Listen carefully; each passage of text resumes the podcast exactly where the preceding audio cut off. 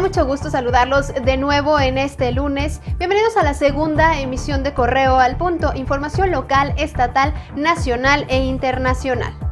Cientos de personas han acudido a los módulos para solicitar algunos de los apoyos que otorgará el gobierno de Irapuato ante la contingencia sanitaria.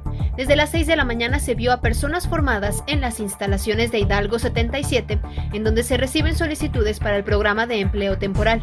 Aquellos que iban a solicitar apoyo para adultos mayores fueron canalizados a la Comudag. Tanto la presidencia municipal de Atarjea como de Hichu cerrarán sus puertas ante la contingencia sanitaria y por periodo vacacional. La información fue dada a conocer a través de redes sociales en las cuentas oficiales de cada administración.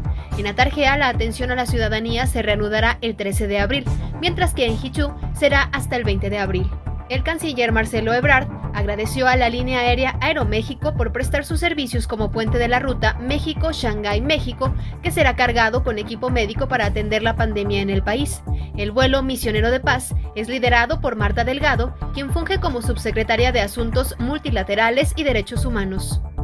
Para enfrentar a nivel mundial el coronavirus, el presidente Andrés Manuel López Obrador propuso que se haga una especie de nuevo plan Marshall para ayudar a las naciones pobres y acusó que las calificadoras no esperaron a dar sus recomendaciones, lo que afecta a los países emergentes. En conferencia de prensa indicó que este fin de semana conversó con Larry Fink, presidente del fondo BlackRock, con quien lamentó que la ONU no esté interviniendo para garantizar la venta de ventiladores a todos los países.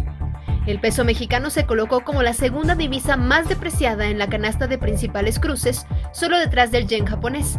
Este lunes el tipo de cambio inició con una apreciación del dólar de 0.68%. La paridad con el peso arrancó en 24.90 por dólar. El viernes el tipo de cambio terminó en 24.73 por dólar, lo que significó que el billete verde ganara 16 centavos a la moneda nacional. Si la crisis del coronavirus se prolonga más de lo proyectado, la depreciación del peso podría alcanzar un máximo histórico.